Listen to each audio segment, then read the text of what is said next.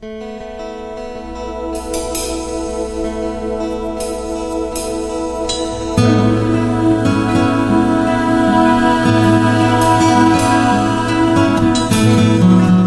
uma história muito interessante narrada que aconteceu com Jesus. Ao entrar num povoado, dez leprosos dirigiram-se a ele. Ficaram a certa distância e gritaram em alta voz: Jesus, mestre, tem piedade de nós. Ao vê-los, lhe disse: Vão mostrar-se aos sacerdotes. Enquanto eles iam, foram purificados. Um deles, quando viu que estava curado, voltou, louvando a Deus em alta voz. Prostrou-se aos pés de Jesus e lhe agradeceu. Este era samaritano. Jesus então perguntou: Não foram purificados todos os dez? Onde estão os outros nove? Não se achou nenhum que voltasse e desse louvor a Deus, a não ser esse que é estrangeiro? Então lhe disse: Levanta-se e vá, a sua fé o salvou. Esse registro está em Lucas capítulo 17. Como é que você lida com a ingratidão? Qual é a sua reação ou sentimento quando sente que alguém foi ingrato com você?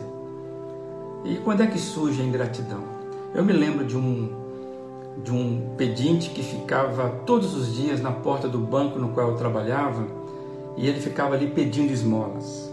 Ele tinha uma deficiência que o fazia andar com as mãos. Eu presenciei algo que aconteceu com esse pedinte em, certo, pedinte em certa ocasião. Uma senhorinha que acabara de receber a sua aposentadoria, ao sair do banco, deu ao pedinte algumas moedas.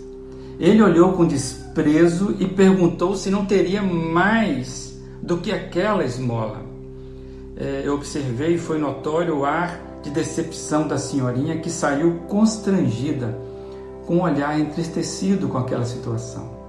Eu que assistia é, tudo aquilo, quase não acreditando no que eu estava vendo, comecei a tomar, a me tomar, né, um sentimento de ira quando eu vi subindo pelas escadas com toda dificuldade um senhor que também tinha uma deficiência e ele tinha que subir com as mãos.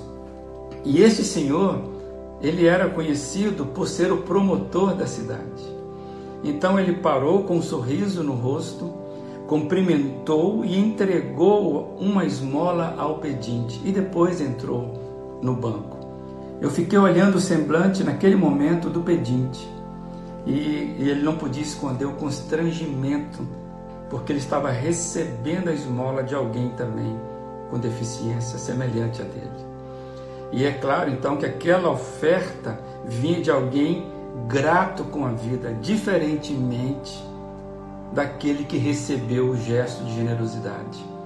Eu fiquei pensando que nenhum valor seria suficiente para aquele moço, nenhum gesto seria suficiente para curar a ingratidão daquele pobre homem. Assim como na história dos dez leprosos curados por Jesus, em que apenas um volta agradecido, muitos não param e muitos não voltam para agradecer. Nesse mundo onde nós somos ensinados a sermos competitivos, fortes. A gratidão tem sido esquecida e, por não ser praticada, ela acabou se atrofiando e isso vai nos paralisando em nossas vidas corridas, presas e limitadas. Nós não estamos sendo treinados para sermos gratos. A disposição do agradecimento, para mim, é algo que antecipa, é algo que nos faz humildes e não prepotentes. Ser grato é mais do que responder a gestos pontuais. Ser grato é uma disposição em se abrir e encontrar o melhor em cada momento da vida. O ex-leproso que voltou foi o único que tirou o melhor daquilo tudo que, que, que aquele momento poderia lhe dar. Ele recebeu de Jesus e somente ele recebeu daquele grupo as palavras que toda alma gostaria de ouvir. Levante-se e vá, a sua fé o salvou. Imagina ouvir isso da própria boca do Senhor Jesus. Pelo que você se conhece, você é uma pessoa grata? Você voltaria? Você estaria na matemática dos que não voltaram gratos, ou seja, aqueles que ficaram presos à sua ingratidão, ou você seria daquele que voltou. Amados, que hoje é, você esteja, eu e você estejamos entre aqueles que voltam agradecidos aos pés do Senhor Jesus. Tenha um bom dia.